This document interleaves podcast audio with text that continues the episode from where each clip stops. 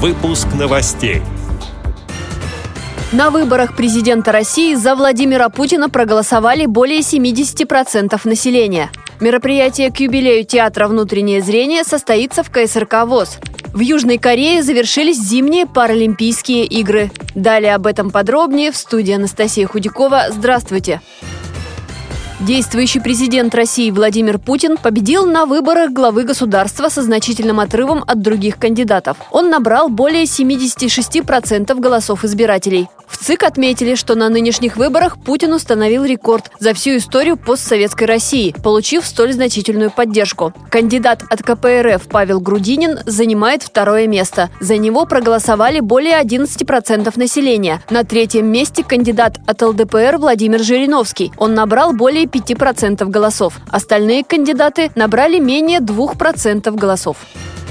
В эту субботу, 24 марта, в Московском культурно-спортивном реабилитационном комплексе ВОЗ состоится мероприятие, посвященное юбилею Народного театра «Внутреннее зрение». Это уникальный театр с полувековой историей, в котором играют актеры с инвалидностью по зрению и без. Коллектив не раз становился лауреатом смотров художественной самодеятельности, награждался дипломами. Первый режиссер, ветеран Великой Отечественной войны Элла Варшавская, создала систему работы с незрячими актерами. Именно ей принадлежит главная заслуга в становлении театра, а начиналось все с маленького драматического кружка, вспоминает художественный руководитель КСРК ВОЗ Анатолий Хайлединов. Элла Варшавская воевала в дивизии Кожедуба, она, так сказать, прошла фронт, имела к тому времени уже и актерский опыт, и получила опыт еще солдата э, Великой Отечественной войны. Конечно, она вложила всю себя в этот коллектив. Она могла делать уникальнейшие вещи. Незрячим людям, например, она ставила мимику лица. Она людям, например, ставила лучезарную улыбку. Для этого надо иметь огромнейший опыт и огромное терпение. К тому же, это великолепный психолог была по жизни. Поэтому приходили сначала мамы, потом э, дети, а потом уже и внуки приходили, понимаете, или папы. Вот до третьего поколения у нас э, в театре играют люди. Эллы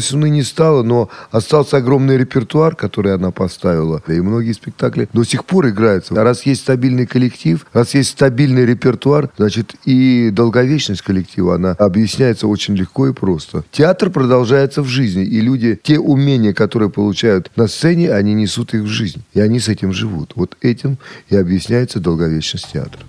На вечере в КСРК ВОЗ коллектив представит фрагменты ранее поставленных спектаклей. Поздравить театр «Внутреннее зрение» со знаменательной датой придут его бывшие участники, представители ВОЗ, а также актеры ведущих театров столицы.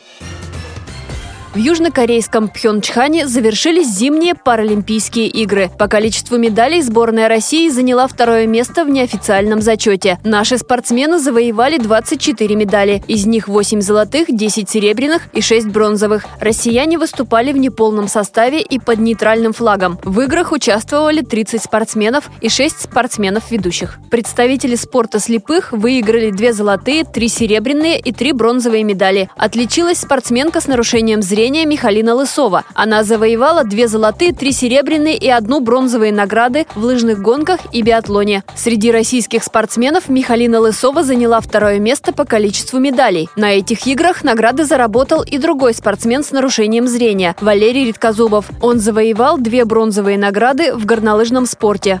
Эти и другие новости вы можете найти на сайте Радио ВОЗ. Мы будем рады рассказать о событиях в вашем регионе. Пишите нам по адресу новости собака ру. Всего доброго и до встречи!